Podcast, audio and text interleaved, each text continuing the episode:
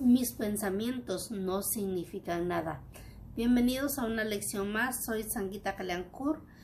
Estamos ya en la lección número 10 y dice, mis pensamientos no significan nada. Esta idea es aplicable a todos los pensamientos de los que eres o te vuelves consciente durante las sesiones de práctica. La razón de que se pueda aplicar a todos ellos es que no son tus pensamientos reales. Hemos hecho esta distinción con anterioridad y la volveremos a hacer de nuevo. Todavía no tienes base de comparación. Cuando la tengas, no te habrá la menor duda de que lo que una vez creíste eran tus pensamientos, en realidad no significa nada. Qué poderoso y maravilloso tener esta herramienta que nos ayuda a limpiar nuestra mente. Mis pensamientos no significan nada y es que cualquier cosa que esté pasando en este momento en tu vida no significan nada. Acuérdate que hay un pasaje que dice paz en la tormenta y lo único que tienes que ver es el arco iris en la tormenta. ¿Qué significa esto? Ver el aprendizaje en el, en el conflicto.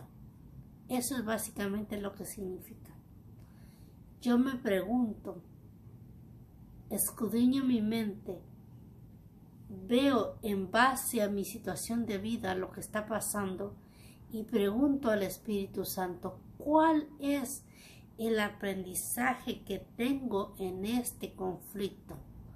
Y le permito al Espíritu Santo que sea Él el que me permita ver más allá de lo que mis ojos físicos pueden llegar a ver.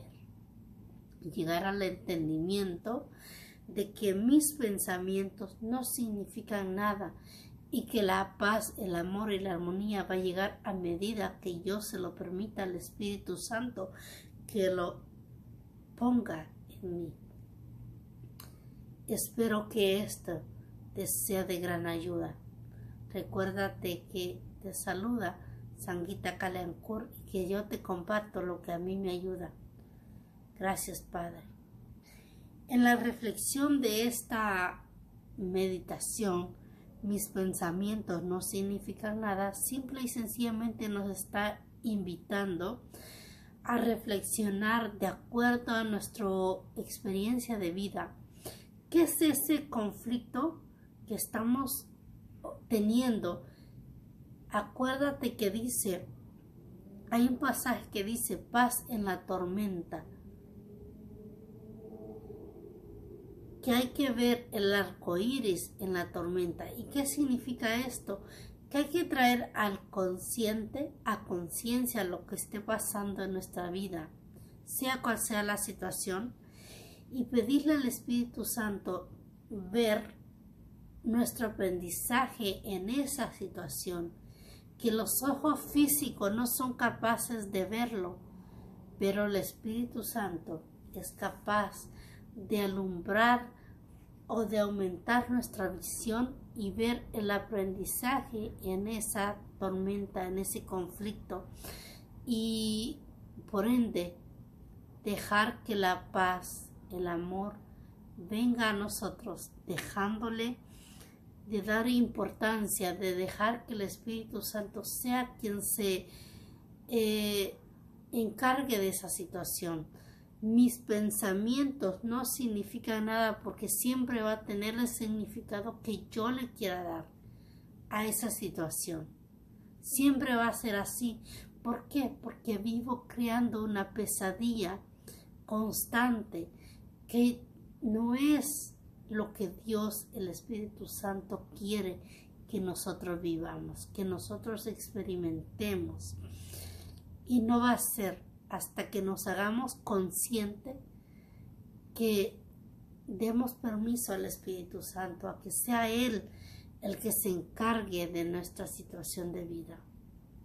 Y es eso a lo que nos ayuda esta lección, a que reflexionemos a qué le estamos cediendo nuestro poder. Estamos cediéndole más poder a esa situación que al Espíritu Santo, dejar que Él se encargue y que lleve esta situación en su camino y que a nosotros nos deje libres perfectos, santos hijos de Dios livianos, caminando por este sendero livianos, que es la vida que nos merecemos en paz, amor, armonía, certeza, bendición y todo por ende lo miraremos como un, un milagro, porque somos un milagro caminando. Gracias Padre. Entonces vamos a hacer nuestra meditación del día para permitirle al Espíritu Santo que sea Él quien nos lleve de la mano y nos llene de paz, amor y alegría. Cierra tus ojos, respira profundamente y di repitiendo, me entrego a mi sanación mental.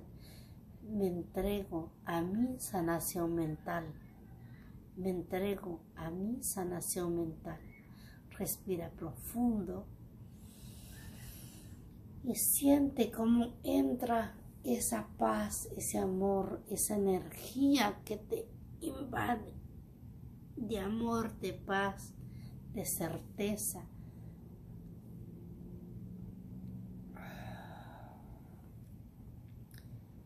Siente la alegría con la que eres proveído de ese amor, de esa paz déjate amar, permítele al Espíritu Santo expandir tu mirada para que te veas como Él te ve, para que te sientas como Él te siente, que no eres pecador de nada, ni eres culpable de nada, porque nada ha sido creado por ti. Repítete, soy el Santo Hijo de Dios perfecto, tal cual Él me ha creado. Reconozco que nada real puede ser amenazado y que nada irreal existe porque yo soy real y todas mis creaciones no fueron más que malos sueños, pesadillas que yo mismo me crié y que ahora reconozco y salgo de ellas, permitiéndole al Espíritu Santo que me lleve de la mano a vivir la vida plena, perfecta que siempre he querido vivir y que ahora tengo la oportunidad de, llevar a cabo porque soy consciente que ahora me permito lavar mi mente con el Espíritu Santo. Gracias Padre, porque ahora soy digno de seguir de la mano, de tu mano, para de regreso a casa, a ese cielo del que nunca salí,